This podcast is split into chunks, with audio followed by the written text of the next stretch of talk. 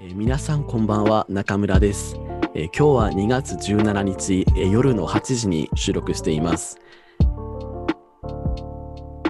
えっと今日はあのゲストに来ていただいていてあのポッドキャストのあのマルモネのお話をあの配信している、えー、マルモネさんに今日は来ていただきました、えー、マルモネさんじゃあよろしくお願いいたしますはい、お願いします。あありがとうございます。今日はマルモネさんは、まあ、ちょっとお家に帰る途中ってことで、まあいいですかね。あそうというところで。 いや、まあそ、そういう、ちょっと歩きながらでね、はい。いやいやいやいや参加なんですけど。まず皆さん、フォロワーの皆さんにお願いしてた、あの、日本全国あのフェチ調査ということで、みんなのフェチを教えてもらうということで、いっぱいの回答を実はいただきました。ありがとうございました。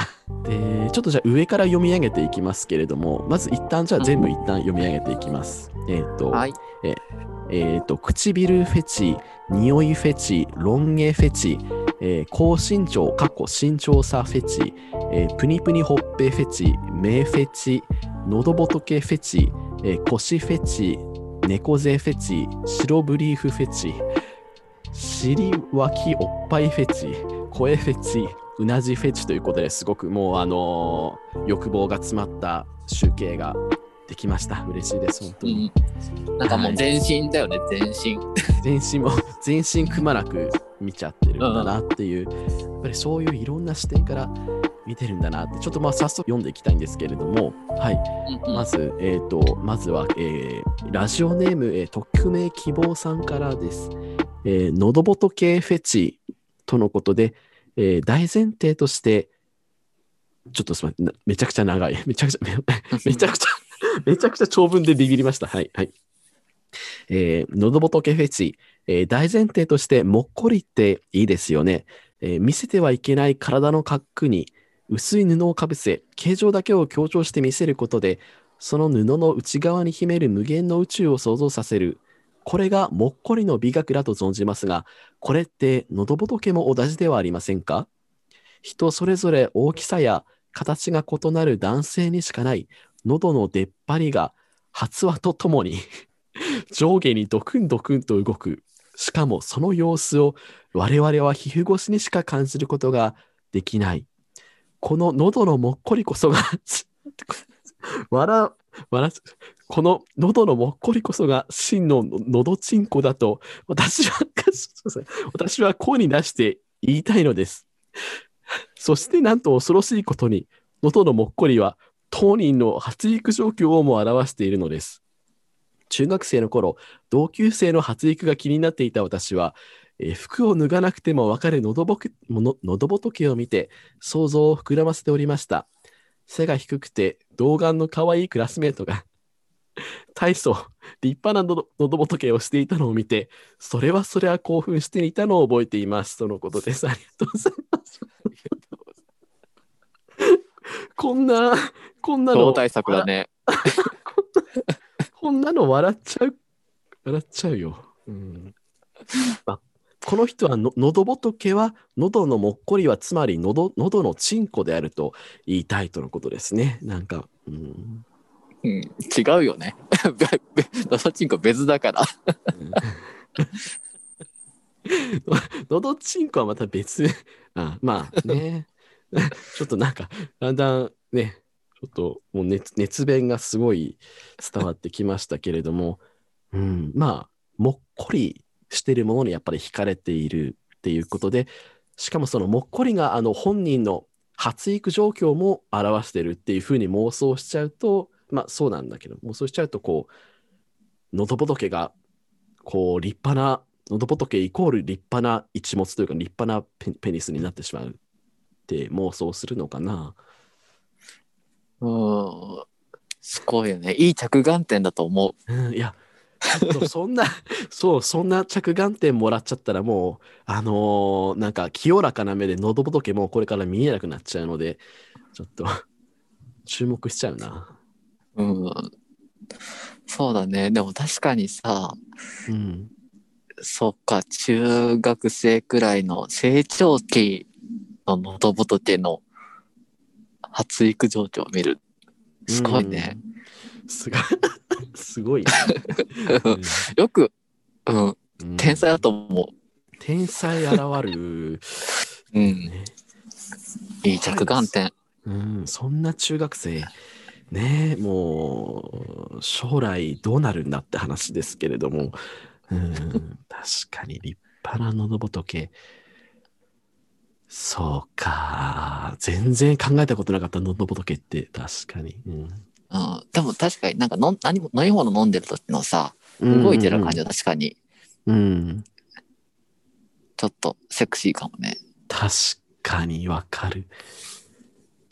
なん、やっぱこう、結構その、自分はふ太い首とこう、立派な喉仏みたいな、こう、セットで見るとエロく感じるかもしれない。うん。あうん。あ、なるほどね。オスらしさというか、その、うん。なんか別のことで思いついたんだけど、はい、はいな。んかさ、血血管フェチっているじゃん。ああ、いますね。あれも近いのかななんか、ああ。ちくらみっていう。か、うんうんうん。確かに。血液が動いてるわけでしょ動いてて、で、うんでも、血管越しに、皮膚越しにしか見えないみたいな。浮浮き上がってきたも、もっこりっていう。か、確かにうんやっぱりそういうとこに惹かれるのかな、人は。うんうん丸モネさんちなみにの、のどぼとけ注目して見てたりしました今まで人生の中で。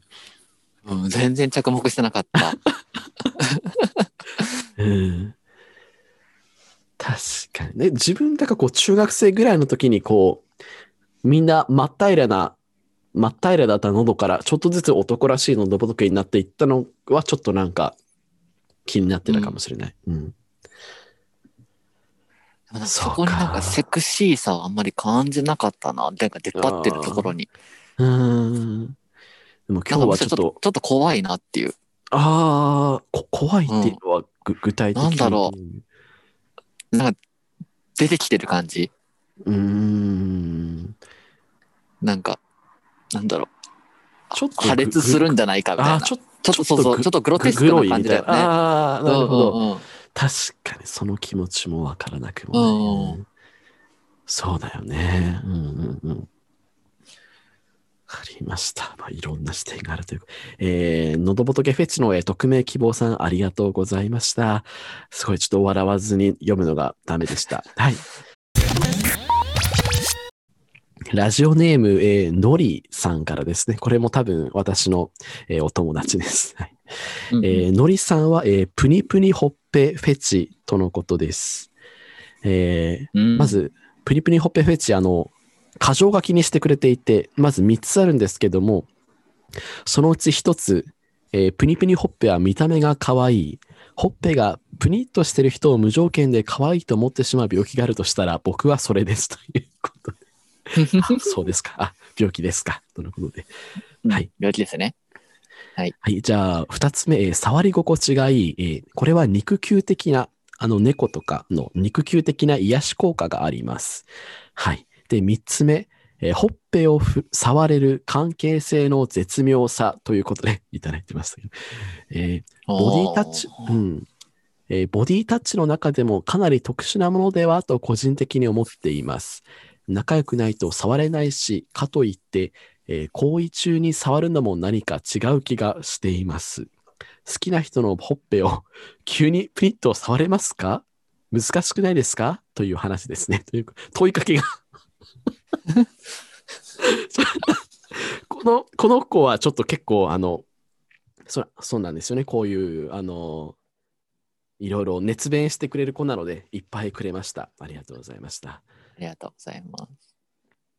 ほっぺは確かに、ね、ちあょーっとおお幼さがあるから、おすうんうんわかるかもしれない。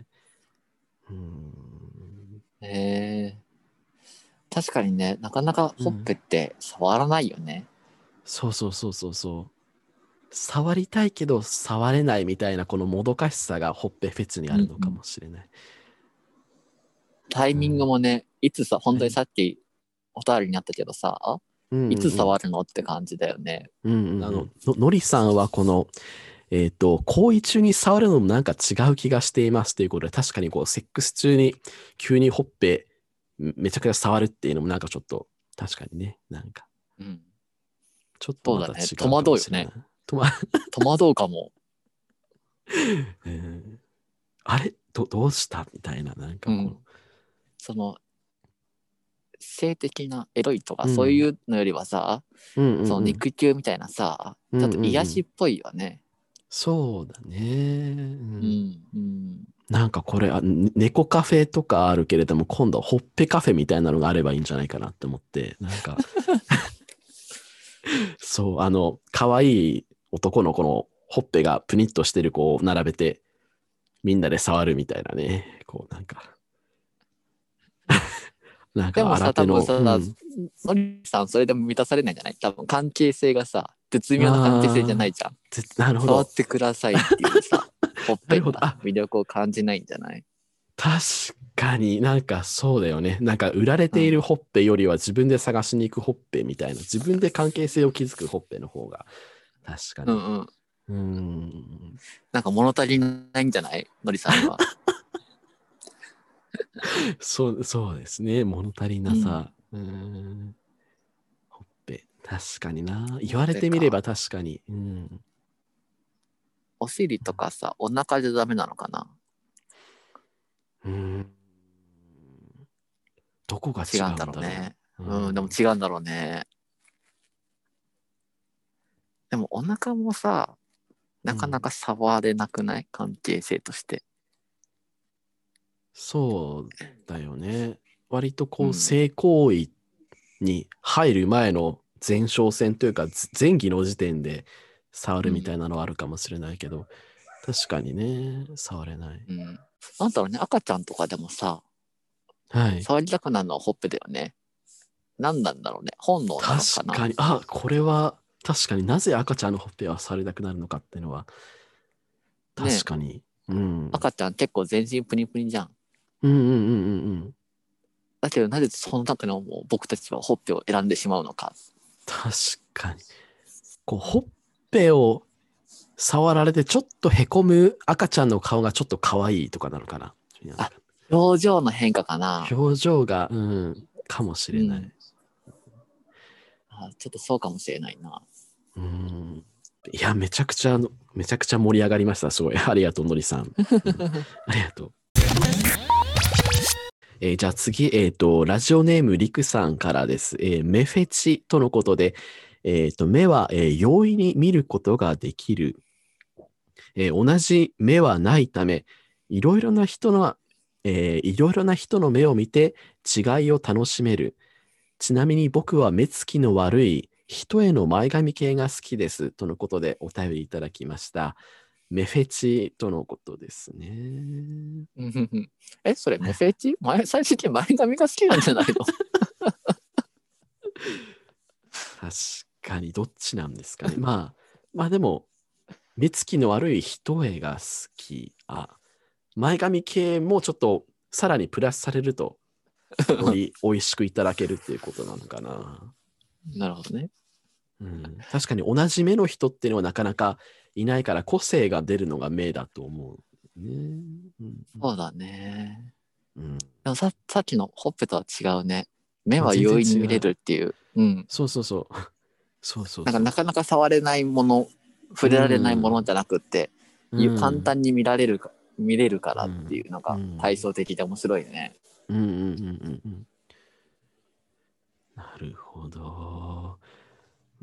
自分は結構割と一重の方が好きなんですけれども、丸モネさんはどうでしょう、一重か二重かこういう目が好きみたいなのって好きな目ありますかなんか好きな目か。でも一人よりはうん二重の方がいいな。クリッとしてる方が。クリッ、うんああ、そうなんだ。な透明感のある感じのうんうんうんうん。瞳、うんうんなんか白目も黒目も結構はっきり見える。うん。ああ。結構目の大きめの人が好きかな。うん、目って一番結構大事というかなんかかう ん顔のパーツの中で一番そのその人のなんか美醜というか美しいかブスかをちょっと決めかねない結構大きなもので女性はね本当にまつげをでまつげをとにかくとにかく上げて目をパッチリさせうんて涙袋を描いてアイライナー描いてってめちゃくちゃ目にかけるからね。そう、うんそうだよね。でも本当に印象変わるもんね。うんうんうんうんあのカラコン一つでも全然印象変わるもんね。黒目一回り大きくなるだけでこんな変わるんだ、みたいな。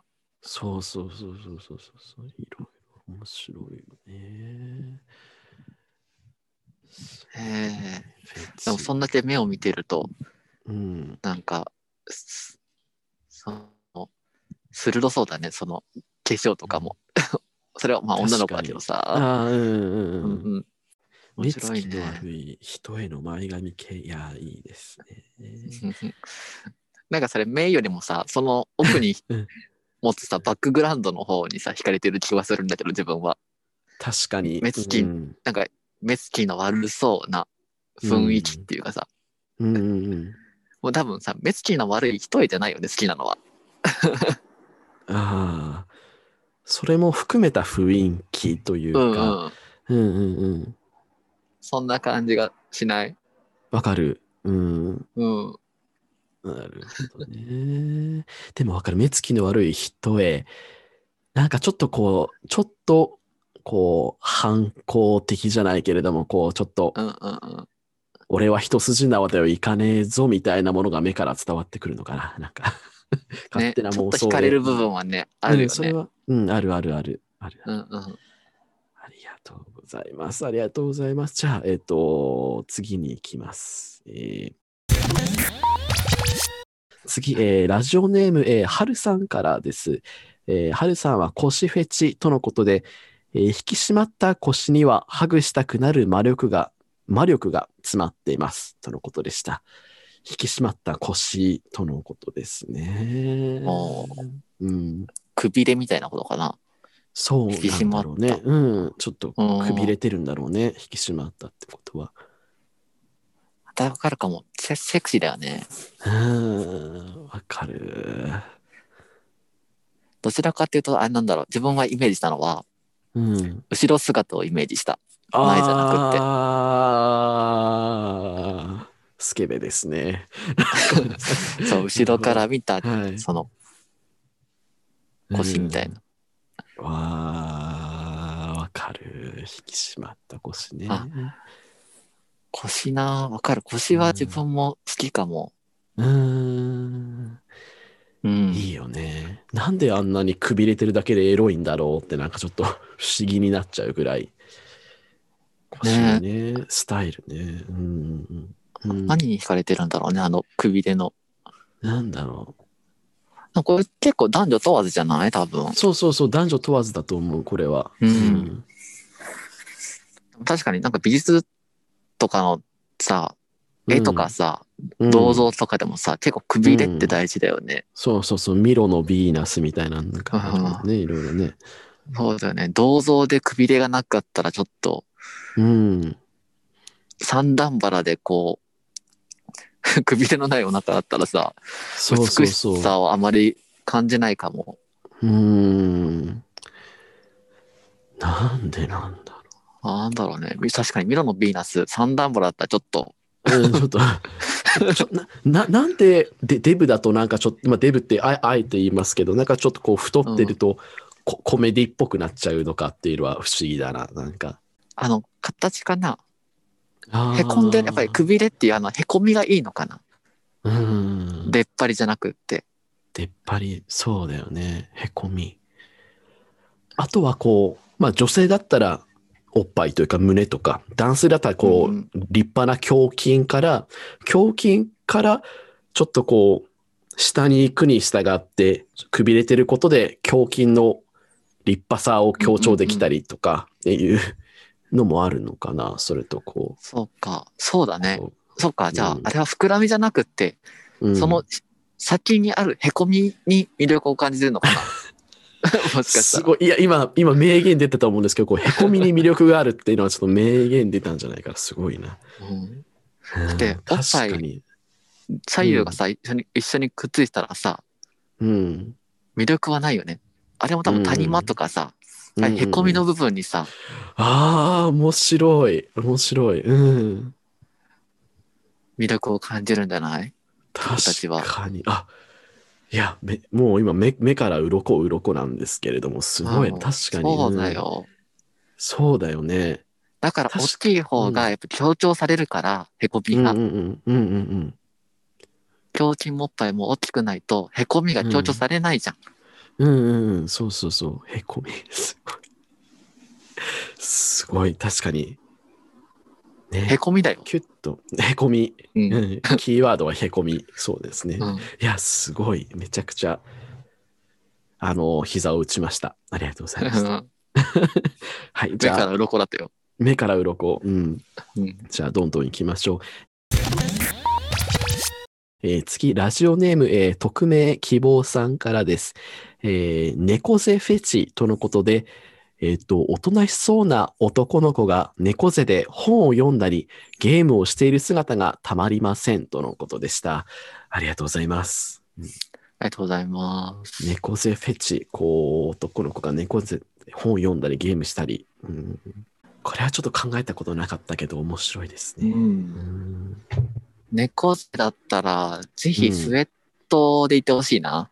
ああとというのはというのはなんか、なんだろう、シャキッとスーツを着て猫背よりは、なんかだらっとした格好でうん猫背の方が、うんなんかより雰囲気が合う。ああ確逆かににパリッとしたスーツ着てるのに猫背は、なんか、ま、マッチしないっていうなか。んかうんマッチしないね確かに、うん。なんかこれもギャップがあるといいかなって思ってなんかこう普段はちゃんとしっかりねハキハキとこうちょっとしっかりとした社会人としてその生活してるけれども家でこう家でこうスウェット着て本読んだりするときはこう猫背だったりするとちょっとこうギュッキュンとしてしまうのはあるな確かにうん確かに、うん。ギャップね。それはあるかも。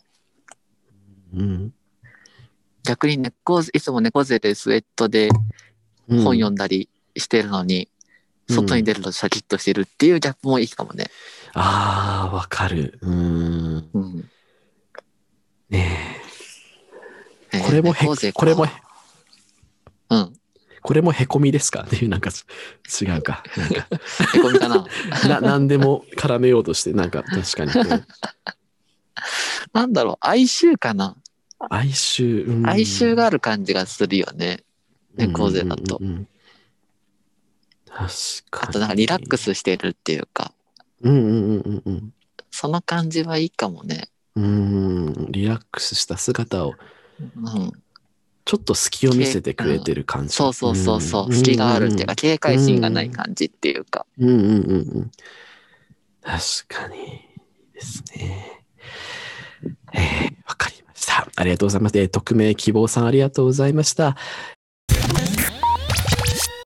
じゃあ次、えーラジオネーム、えーたかしさんからです。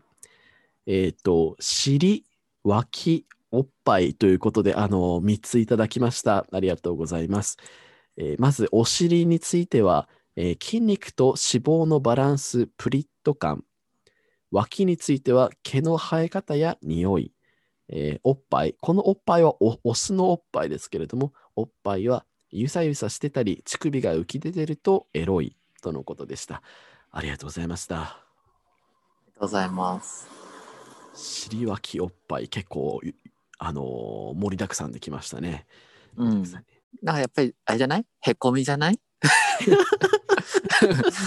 これも全てはへこみじゃない、キキーワードがもうねこ私たちはキーワード持ってるから何でもできますよっていう。そうう。んこれはへこみだよ。全てはうんへこみ。そう三、そうそうつともへこみ。そうそうやっぱりお尻もねこうへこんでたりちょっとお尻の上あたりがちょっとへこんでたりするとよりなんか筋肉、はいはいはいはい筋肉がある感じが伝わってくるのかなと思うし、うんうんおっぱいもね確かに言ってたようにこう谷間ができるぐらいへこみがあった方がねうんうん。いいし脇はねちょっとわかんまあこうへこんでるか脇の奥が脇もへこんでるよ。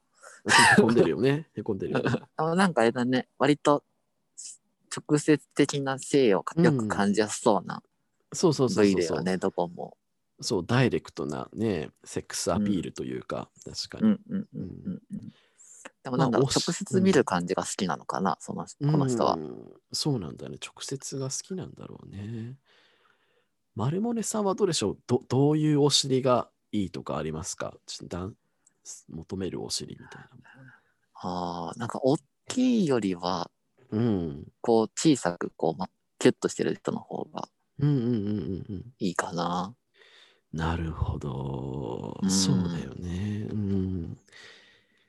確かになんかちょっとでかすぎるとちょっと面白くなっちゃうっていうのがさっき、あなんかそのね、三段腹だとちょっとうんうんうん面白くなっちゃうっていうのは確かにお尻もそうかもしれない。この高橋さんの言ってるこう筋肉と脂肪のバランスのプリット感っていうのはめちゃくちゃ分かってて、こうちょっと筋肉がが来てめちゃくちゃ引き締まってるっていうよりかはちょっと脂が乗ってて、ちょっと緩んだよみたいな方が私は確かに美味しくいただけるかもしれない。うん。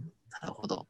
この人のなんか理想のお尻をうん、送ってほしいなって感じ。どこでなんだろう。あそのバラ、絶妙なバランスってどこなんだろうね。。ーそうそうそううそ、そのバランスについて、ぜひそう、ご教授いただきたいなと思って。そうね。これです、みたいなね。うん、確かに、うん、確かに確か教えてほしい。に。うん、ありがとうございます。高橋さん、ありがとうございます。えー続いて、続いていきます。えーラジオネーム、えー匿名希望さん、えー白ブリーフフェチとのことで、えー純朴さとダサさがいいです。でも、汚れは NG とのことでいただきました。スルビ白ブリーフフェチ、ありがとうございます。ありがとうございます。意外と初めてじゃないその、なんか、うん。着るものでのフェチ。そうそう、あ、実はないんですよ、ここまで。全く着るものが。はい。ね。そう、ここで初めて着るものが出てきました。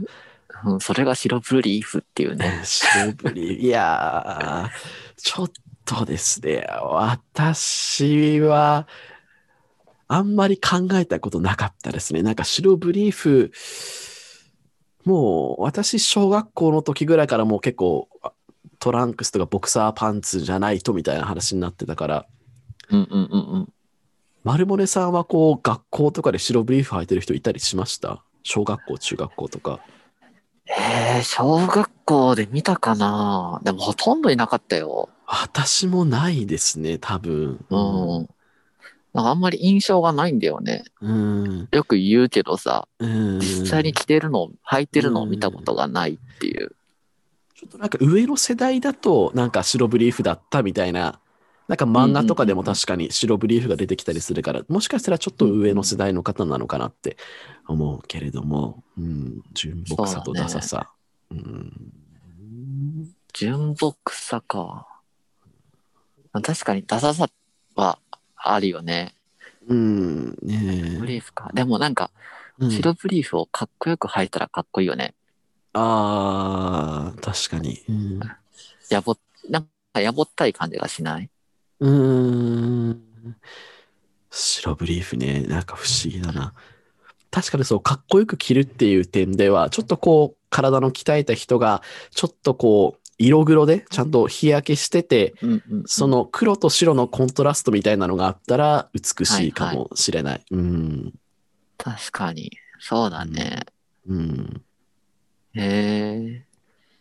なんか高身長な人が履いたらどうなるんだろう。ああ。なんか自分のイメージだとさ、うんちょっと中肉痛、中背の感じで、ちょっと筋肉のある人が履いてるみたいな、ちょっと色黒のおじさんみたいな、あーうん。ああ、いいですね。そうのイメージしたから、逆あ、いに、い、あ、いいです。うん。そうそう、高身長な人がさらっとうん履いてたりしたら、うんかっこいいかも。 分かってらっしゃるそうなんですよ。 うん。うん確かちょっと今キーワードでおじさんって出てきたんですけれども、確かにちょっとか、高身長のかっこいいおじさんが来てたらちょっと、ちょっとクラッとくるかもしれない。確かに白ブリーフ。うんうんうんうん。えー、履きこなしてる人いるかなうん どうなんだろうね。誰だったら履きこなせるんだろえー、逆になんだろう、その、白ブリーフ履いてますって人いるのかな身近に。う。よっぽど、まああの、なんか選択的な視点から言うと、 あんまりこう、汚れが目立つ白はあんまり、ね、そうだよね好んで着る人は確かにいないかもしれない。うんうん。うんそうだね。今、ほとんどボクサーとかトランクスだもんね。ですよね。原田龍二とかっフリーて、あなんかはいはいはいはい。 原田龍二とかなんか、いや、ちょっと結構年いってるけど、うん、はいはいはいはいはい。うん多分そうだよね。ちょっと、色黒でちょっと鍛えてそうなさ。うんうんうん、結構鍛えてておじさんだよね体本当にうんうん。ああ、確かに似合いそう。うんありがとうございます。匿名希望さん、ありがとうございました。えーはい。ありがとうございます。